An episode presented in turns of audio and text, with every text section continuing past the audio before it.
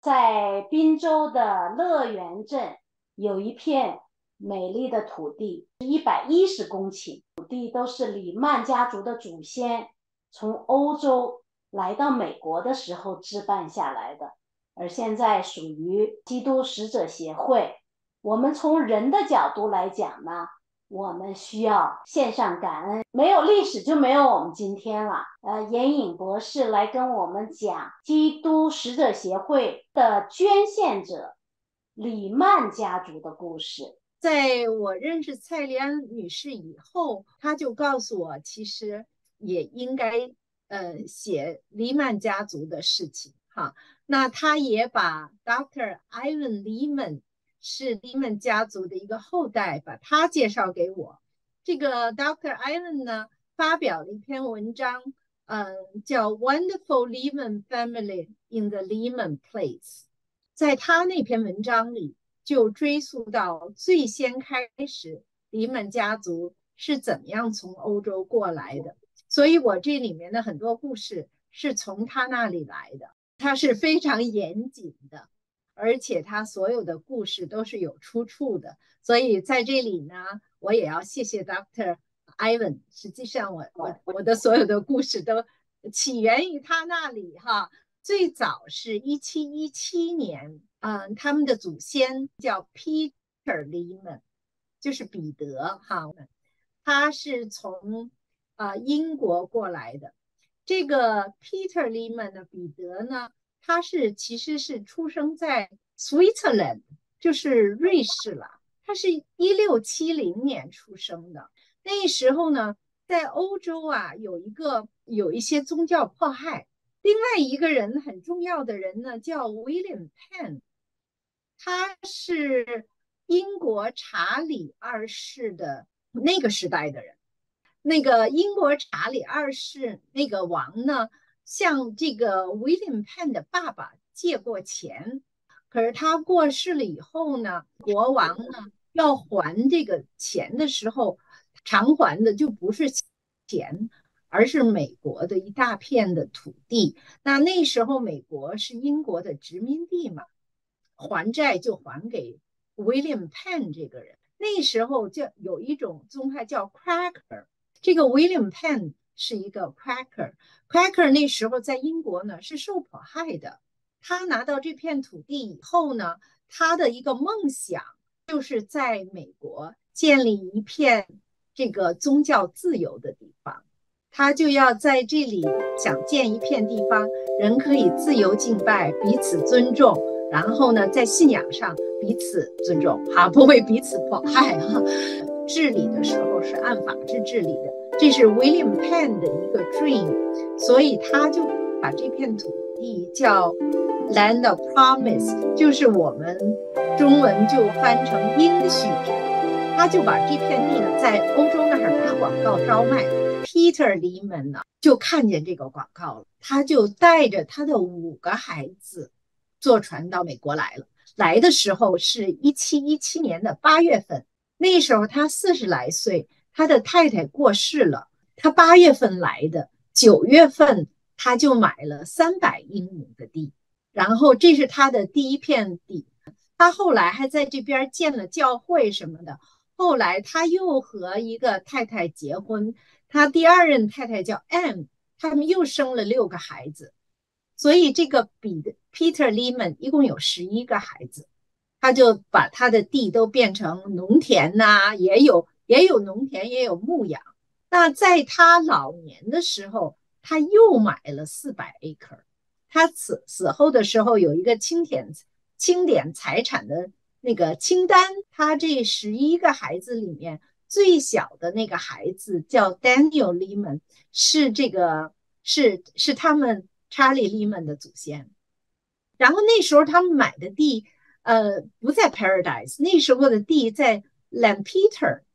都在费城那儿，可是不是这一片。Peter Lehman 他一七四一年去世的，然后这个 Daniel Lehman 这个分支呢又有十六个孩子。嗯，Peter Lehman 第一代，Daniel Lehman 是第二代，十六个孩子哈。其中有一个叫 Christine Lehman，在这个第三代里面，Christie Lehman 里面又有六个孩子呢，其中有一个孩子叫 Henry Lehman 呢，比较有企业家精神。在他们第三代的时候，他们就发现另外一个家族，这个家族叫 Reno 啊，这个家族呢，先在一个公路边上建了一个店，客栈那种，生意挺好的。他就把 Lancaster 的一片地呢卖掉呢。就搬到这个 Paradise 边上来了，呃，这叫 Reno 的家族的边上。那后来等这个老 Reno 的去世的时候，呃，这这些产业他就要转手了，然后 Christine 黎们就把它买下来了。这一片地啊，是现在后来的这个 Paradise 这片地，也是后来就是呃 AFC 继承的这片地，后来就建了一条铁路。那这条铁路叫 Philadelphia Columbia Railroad，费城和哥伦比亚中间的这条铁路是一八三零年建的。Christine Lehman 的第二个儿子叫 Henry Lehman，他马上就在这铁路边上建了一个三层楼，而且又买了周边的一些地，然后这个建的这三层楼就成了一个火车站了，有住宿啊什么的，有这些。就是他，就把这片地就发展起来了。那因为有铁路，又又又有了这么一个火车站，就渐渐有人就搬过来，他就开始了一个小小的社区。这个社区就叫 Lehman Place。那个 Lehman 家族的拼法是不一样的，英文里面是 L E M A N。那从那 Christine Lehman 这一代变成 L E A M E N。而且这个家族的分支，后来就都上大学呀，做医生啊，做就就是就变成不是农民了。是一七六三年到一八四六年，Henry Lehman 他就开始 manage 这些家族产业。Henry Lehman 又有五个孩子，这五个孩子里面，其中之一就是 Charlie Lehman。Charlie Lehman 从 Peter Lehman 到 Charlie Lehman，他们这是第五代。从一七一七年到 Charlie Lehman 去中国，他是第五代的 Lehman 家族继承这片土地的啊。一八七四年去了以后，就买了一片这个呃战场的土地，就建了第一个教会。宣教用什么呢？用中文的，他得学中文。中国现学中文的义和团运动杀了很多洋人，其中是很多人是宣教士。慈禧太后下令杀。那时候，蔡淑娟的爸爸蔡水华是南京的总督。他跟他太太说：“他说我不要杀这些无辜的人，我不杀他们，我就有灭顶之灾。”他就告诉蔡淑娟的妈妈说：“你带着孩子逃到逃到深山老林去吧。”哇，他妈妈一听就哭的不行了。二十四个孩子，两任太太，这么大一个家族，往深山里跑。他要说杀外国人。那查理他们就都被杀掉了，他没有，他在南京，他说我不要杀这些外国人。啊，山西的总督就把外国人杀在山西里面杀的叮叮咚咚，其中一百八十九个人宣教士，呃被杀。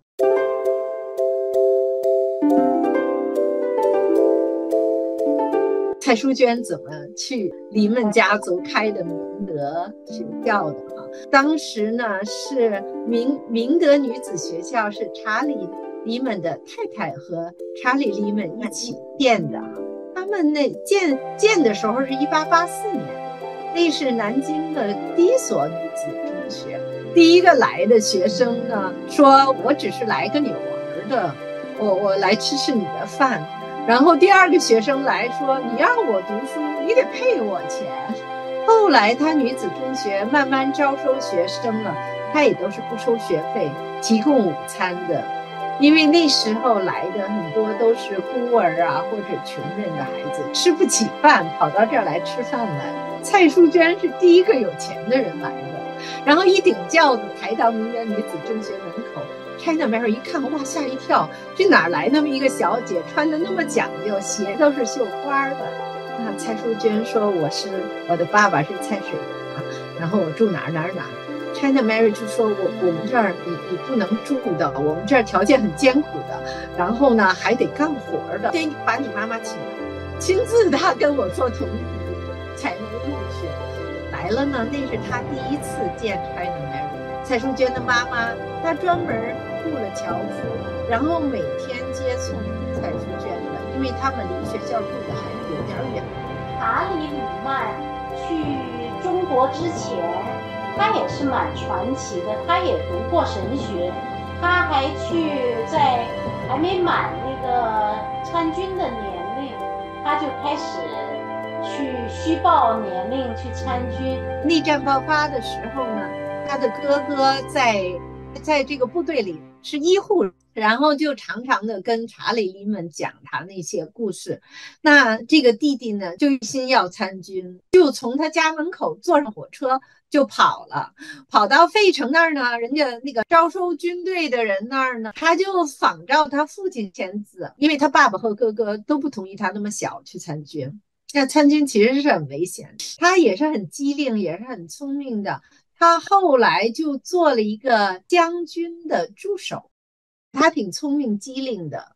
这个内战结束了以后，他就回到这个 Lehman Place，就回到 Paradise 这儿，又跟父母住了一阵。他其实就结识了一个女孩子，那个女孩子就是想去中国，想去中国教英文宣教，所以也给了他一些中国的东西，其中有一本书。而且是有图片的，哈，Empire of China 就中国帝国，好像是那样子一本书，介绍中国的情形，他就很有感动，就很有负担。他后来就上了普林斯顿，普林斯顿毕业以后，他又去读了一个神学，按牧成一个牧师才去的中国。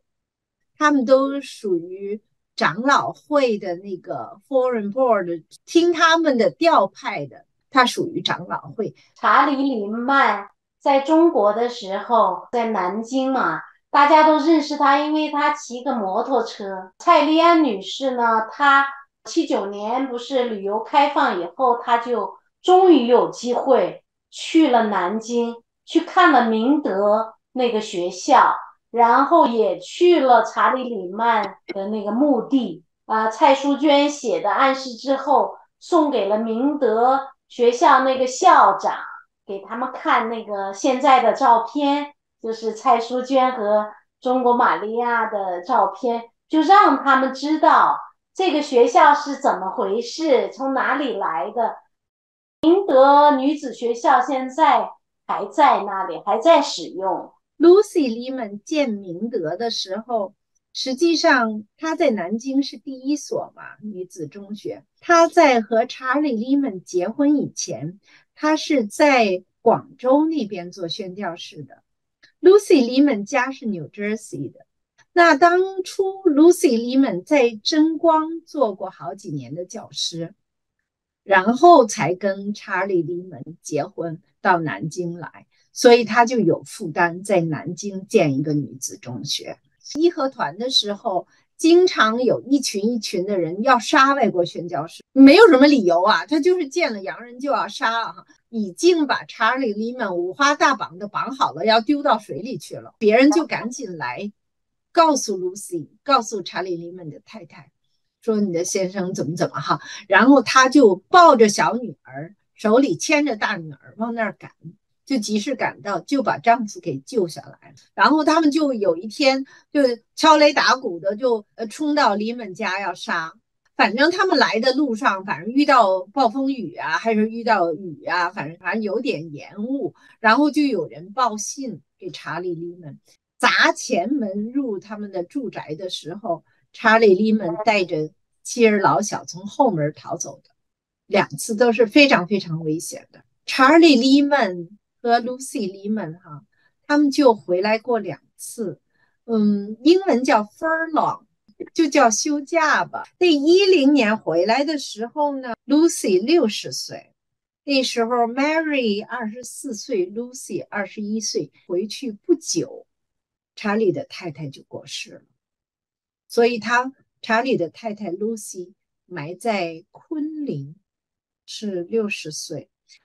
查理·利曼又做了十年，到一九二零年的时候，他又回美国休休假。他那时候都都七十四岁。你说他要待在美国，他就没事了。结果他又回中国去，回去没多久就过世了。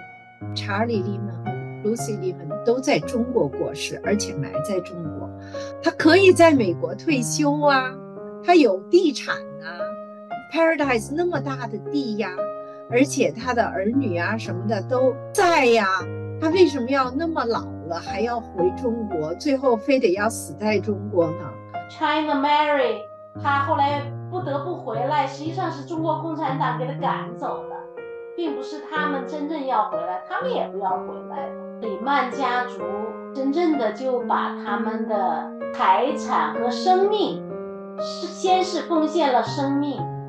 堂妹 Mary 去世了以后，这整个的那个家产，就是本来还有堂妹的爸爸的一部分，就就整个的就。归到了中国玛利亚和 Lucy 的身上，那个时候他们两个才把蔡淑娟的名字写进来。以前蔡淑娟还是没有在那个他们的地契上，他们把蔡淑娟名字写在了地契上边。本来蔡淑娟是来到美国的时候是一无所有。查理·利曼和 Lucy 利曼都过世的比较早，所以呢，这个 Henry 利曼的土地就给了他的女儿，叫 Mary W 利曼。那 Mary W 去世，就把这个土地就是给了 China Mary 和 Lucy 利曼，right？这是他们家利曼家族的土地往下传承的嘛。蔡淑娟已经跟着。China Mary 回到 Paradise，蔡淑娟比她比 China Mary 小十一岁。蔡淑娟跟着他们来到美国，Mary 李本和 Lucy 李本都没有结婚。两家的渊源呢，一是蔡水华，嗯，救了这个查理李本，这个不光救了他，救了所有的在南京的上海一带的宣教士，因为他不要杀他们，所以他们之间的关系就蛮好的。但后来蔡淑娟又上了明德女子中学。蔡淑娟的母亲呢，实实际上蔡淑娟的爸爸过世还蛮早的。蔡淑娟的母亲呢，那时候是吸鸦片，而且是上瘾了，是戒不掉的那种上瘾。禁烟运动开始以后，吸鸦片就变成违法了。违法了呢，那他妈妈是说那。违法了，我就不要做，我就要戒。可是他就戒不掉。中国玛丽一直就陪伴他，就是帮他戒烟，为他祷告，然后把他送到到夸克尔的医院去了，进行这个复健啊什么的。就他的妈妈戒了两三个礼拜都还不行，后来他妈妈就做祷告了，说神呢，说如果你要把我这个烟瘾给我拿掉，我就信你。他就看到耶稣在他面前。然后就见异象了，那然后神就真把这鸦片的这个毒瘾给他拿掉了。蔡淑娟的妈妈就信主，跟中国玛丽是分不开的，因为她一直在为他祷告。他妈妈受洗了，受洗的那个教会就是查理利门建的那个教会。那时候蔡淑娟的妈妈就对中国玛丽说：“啊，你对我太好了，说我真的没有什么，呃，可以感激你的。”我把我的女儿给你做干女儿吧，她和中国玛丽的关系就变成 godmother 和 daughter 的关系，双方都觉得神在他们俩的关系上有特别的使命吧。所以蔡淑娟毕业了以后，其实好多的雇人单位都都请蔡淑娟去。蔡淑娟能说会道，年轻漂亮，然后又是又是懂英文又会中文，而且她爸爸还是总督，她就选择她要回家帮中国玛丽办学校。他的亲戚朋友家族里面五十五个人信主，跟他妈妈都有关系。中国玛丽其实是起了。关键性的作用在他的生命当中，他不仅带蔡淑娟信，嗯，蔡淑娟生病了，其实蔡淑娟的家里的人都是持放弃的态度，嗯，他好几次生命垂危到一个程度，都是别人都觉得救不活了，所以那时候蔡淑娟的家族都是给他做做葬衣呀、买棺材呀，什么这些事全都给做好了啊。可是中国玛丽不放弃，她就是一心一意在蔡淑娟身边，她就要救她，她就她就为她祷告，给她喂药。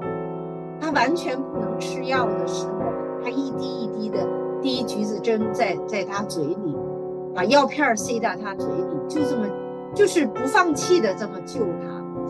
好几次这么死里复活，把蔡淑娟给救活了。那就是中国玛丽，她做一件很伟大的事儿，她就是做那个就是注音符号，就在中国字边上有注音的。这个注音符号呢，会帮助那些不认识中国字的人，然后可以读到圣经。她就为了做这件事，啊，可以说呕心沥血，连命都不要了。到什么程度呢？一在蔡淑娟生病了。都生命垂危的时候，他白天照顾蔡淑娟，他晚上做这件事。结束最后一章的时候，嗯，开始了那个中日战争。然后日本侵华的时候呢，嗯，美国美国的宣教士都是撤回来的，Mary 没回来，为什么呢？他就要把那个注音符号的圣经要做完，他不肯放弃。他一走，他觉得就。就这件事就前功尽弃了，他不要。然后他把那最后一章做完了以后，他已经就没有办法离开中国了，这就变成都都变成敌国的侨民，把他们都放集中营，包括玛丽，中国玛丽，在日本集中营待了两年。那两年外面要是没有蔡淑娟给他送吃的，他也活不过去的，因为那时候他身体其实非常弱。而且他的脊椎，啊，本身就不好嘛，然后在那个集中营里面吃的非常非常差，而且还干活。他之所以能活过来，蔡淑娟就每月给他寄东西，到一个程度，蔡淑娟借了三千美元的债，蔡淑娟。惨到一个程度，他也佣人也没了，嗯，财产冻结啊，还是什么，反正他们就穷的叮当响的，就只好找朋友借，然后他也没有佣人，他有一阵儿就是说他，因为他是不能走的嘛，他在屋里进出是爬来爬去的，在那种关头，就是哎呀，我看了就很感人，在他们在生命最最困难的时候，他们彼此都不放弃。都不放弃对方，所以，所以他们的故事，其实我读了都觉得特别特别感人。神也在这个期间有神迹，就是呃需要那个给中国玛利亚奶粉。你想想那个时候奶粉哪那么容易得到啊？所以那神也是感动一个人，然后就是把奶粉给送来。有一个人来了，就是。呃，给了三千美元，这个神也是没有放弃他们。如果仅仅是蔡淑娟的爱的话，没有这些神迹发生的话，他们也不会得到这个后援。他们也看到了神随时的同在，随时的保守和看顾，运用不同的人来及时的供应需要的东西和金钱。啊，那个人。给他们三千美元的时候，连名字都没有说，就是说我相信他，啊，等以后这个情况缓和了以后再还。China Mary 释放出来的时候，战争结束了，他可以离开集中营，可是美国使馆说你不要走，你在这一个月以后就在那个集中营别出来，在那儿住一个月，然后我们就把你送回美国。蔡淑娟一下。病重到一个程度就昏迷了，说胡话呀什么的，发高烧啊，连连续高烧不退啊什么的。China Mary 就去美国领馆，说你你你不行，你得让我出来，有我有这么一个 God Doctor 要要不行了哈，需要我。然后美国领馆那个人后来被他缠的没有办法，就只好同意了，说给他几个月。给他三个月，让他去照顾蔡淑娟。那他去看蔡淑娟的时候，蔡淑娟都不认得他。然后呢，又又又弄到美国要，然后又是就是一连串的神迹发生。China Mary 又在那儿救蔡淑娟的病又给他救回来了，本来都不行了。看，那另外一个大神机就是，他们要回美国的时候，其实本来就只有一艘船，病的那个高烧是不能够上船的。等他好了，还有最后一艘船，他是没有船位的。结果后来他们就去去求那个船长，船长说有三个，有三百个人在 waiting list 上，说你们没希望。临开船的头一两天。忽然那人打电话说有两个人生病了，不能上船，我就让你们俩上来吧。你们看你们俩是病人，就让他们上去了。都是被人抬到船上的，嗯。然后当时蔡淑娟就想说，哎呀，因为他不走，中国玛丽就不走。中国玛丽走，说死活都得带着蔡淑娟。蔡淑娟说，那我就走，我宁肯死在路上，我也得陪你走。所以当时蔡淑娟就觉得，她这个漂洋过海，她可能都漂不到那边，她可能就不行了，因为不能带医生的嘛，也不能带佣人。最后他们在美国过世的时候，一个九十二岁，一个九十四岁。呃，愿他们爱的故事能够真正的呃感动我们，激励我们，也能够在呃六十周年纪念的时候怀念他们。记住他们，不能忘记他。什么是圣洁的爱？他们是真正的在肉身中间两个圣徒相交，他们同时会有不同的角色置换，说是干妈干女儿，但实际上他们又是同工。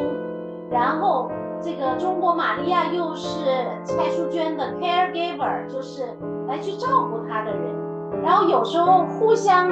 你是病人，我就是照顾你。他们又是老师，又是学生，又是朋友，又是同工，所以他的角色是非常丰富的。他们有五十九年共同在一起。China Mary 最后生病不行了，然后蔡淑娟一定要陪，而且他们俩一定是要在一个床上，他要握着她的手过世。所以这其实都是。很很令人震惊的哈，在医院里其实一般的是不允许的嘛，可是他们俩就是就是就是要这样，所以最后 China Mary 过世的时候，就是在蔡淑娟的怀里过世。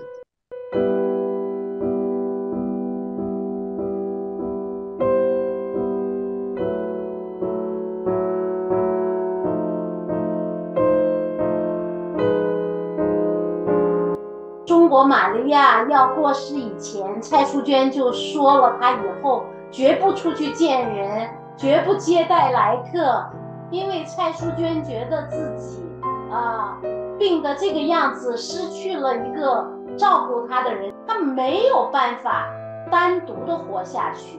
一个是我想在你之前我就先走，另外一个如果你走了的话，我就什么都不做了，我再也不服侍了。Kind Mary 每次都是很温和的说，上帝的旨意，请你收回，都很温和的跟他讲。然后，当中国玛利亚真正的去世以后，这神还派很多人来听他讲道，神也差派其他的姐妹来承担照顾蔡淑娟工作，所以还是神，都是神。蔡淑娟又活了十二年，所以这十二年又是。神派其他的人拖住了蔡淑娟，可能很多人已经渐渐的遗忘了他们，但是神不会遗忘他们，他们做工的果效一直伴随着他们。他们呢，可能不在意啊，今天的人是怎么呃纪念他们或者不纪念他们，但是因为在神那里记在生命册上，所以这就是我们最大的安慰。